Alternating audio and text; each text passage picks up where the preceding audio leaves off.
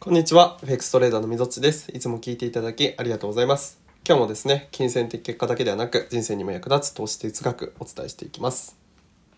今回は、経済指標とモチベーションの関係っていうのをお伝えしていきたいんですけれども、まあ、まず経済指標っていうのはまあ何かっていうと、小売のまあ売上高とかね、あの、あとは各国の雇用統計だったりとか、金利の発表だったりとか、新規のだったり、まあ、中古だったりの中宅住宅の販売件数みたいなものがねあのその代表的にあると思うんですけれども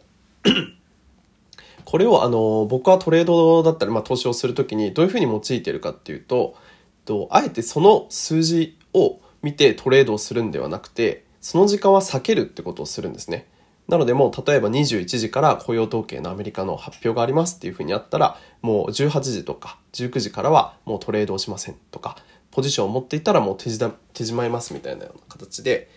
その大事な経済指標、うん、よりこうねチャートが動きやすいようなものっていうのは避けるようにしてるんですね。うん、でそこに対してねあのまあ、今までのその、まあ、法則みたいなものを導き出してそこでまあトレードをする取引をするっていう方もいらっしゃると思うんですけれども僕はそこはトレードをしないっていうことを決めてるんですね自分の中で。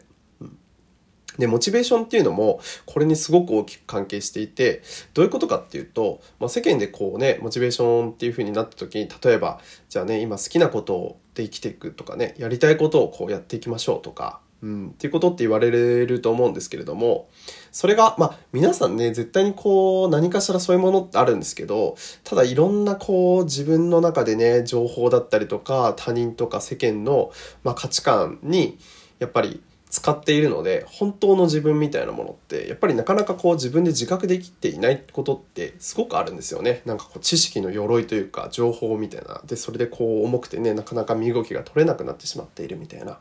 状況があったりするので。でそういう時にまあ僕もあったんですけどやってたのってやらないことを選ぶってことなんですよね、うん、やりたいことではなくて自分がやりたくないことを選ぶっていうことをしていてなんでやらないことを決めるってことがすごく大切だなと思っていて例えば自分が一日の中であこの時間はちょっと無駄だなとか無駄に時間を過ごしてしまってるなとか、うん。まあ、それはなんか、ね、一般的に無駄な時間っていうとゲームをしてる時間とかなんか YouTube を見てる時間とかアニメとか見てる時間みたいなその消費活動に充てられるものって無駄な時間って言われがちですけど別にあのそういうことではなくてそれを見てって自分がなんかこう元気になったりとか学びになったりとかね楽しかったりとか癒されたりとかそういうことがあれば僕は消費の活動でもいいと思うんですよね。うん、その人にとっての生き方ってやっぱそれぞれだと思うので。うんただそれに対して、なんかあんまりこう自分のエネルギーが上がっていかないなとか、それでこうダラダラと見てしまって、なんか逆に自分に対してこう罪悪感でね、責めてしまったりだとか、否定しましてしまったりだとかっていうことがある場合は、やっぱりそれって自分の中で良くない行動だと思うので、そうした場合には、例えばじゃあゲームはね、何分までにするみたいな、なんか小学生とかでなんかありそうな話ですけど、うん。何分までにするとか、何曜日だけにするとかっていう、やらないことを決めるってことですね。で、そうすると1日の時間が、空く時間っていうのがま30分でも1時間でもあると思うので、